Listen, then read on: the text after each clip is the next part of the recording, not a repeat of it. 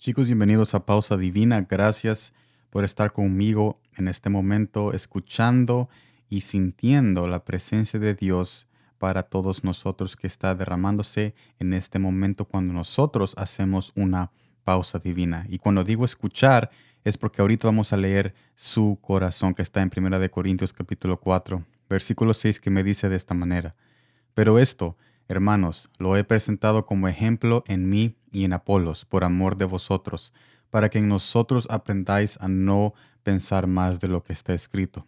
No sea que por causa de uno os envanezcáis unos contra otros. Aquí Pablo invita a la iglesia de Corintio a que no piense más allá de lo que está escrito.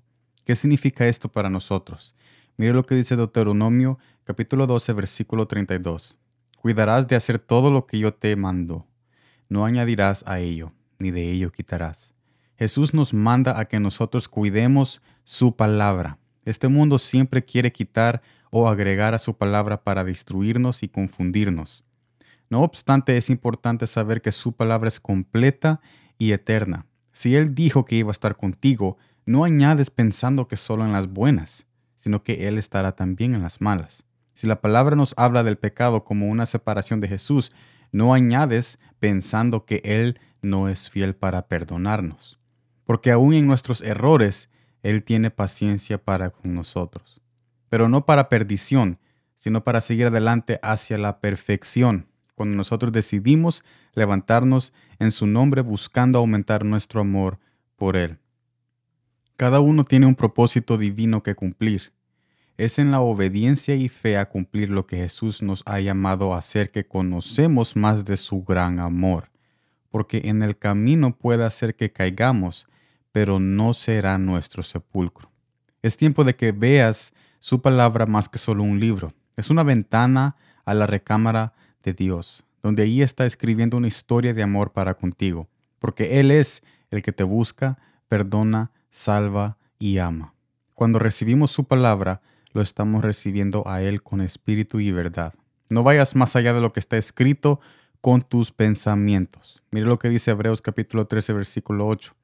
Porque Jesús es el mismo ayer, ahora y por siempre. Jesucristo es el mismo ayer y hoy y por los siglos. En otras palabras, con este mensaje yo les invito a que ustedes no vayan más allá de lo que está escrito. Ya hay una Biblia, ya Jesús dijo lo que tenía que decir. Ahora tomen esa palabra y aumenten su conocimiento día a día porque aunque esa palabra tiene muchos puntos donde terminan muchas oraciones, pero solo está en la escritura esos puntos. Pero esa palabra cuando tú la lees, no hay un fin, no hay un límite, no hay una manera de poder parar lo que Dios tiene que decirte para ti cuando tú lees y lees y escuchas su corazón latir por ti cada vez que tú abres su palabra. Así que yo les invito a que no vayan más allá de lo escrito, no vayan a dejarse ir con sus pensamientos, que muchos de nosotros, y yo me incluyo, yo me voy en mi pensamiento y voy más allá y quiero quitarle a lo que Jesús me ha dicho o añadirle a lo que Jesús me ha dicho, pero veo de que simplemente, simplemente lo que Él dijo es suficiente para la eternidad porque los cielos y la tierra pasarán, pero esa palabra que te dice que Él te ama nunca pasará. Gracias por estar en esta transmisión de Pausa Divina. Espero de que sigan siendo bendecidos durante esta semana. Nos vemos mañana. Gracias por estar aquí y como siempre, gracias por el tiempo.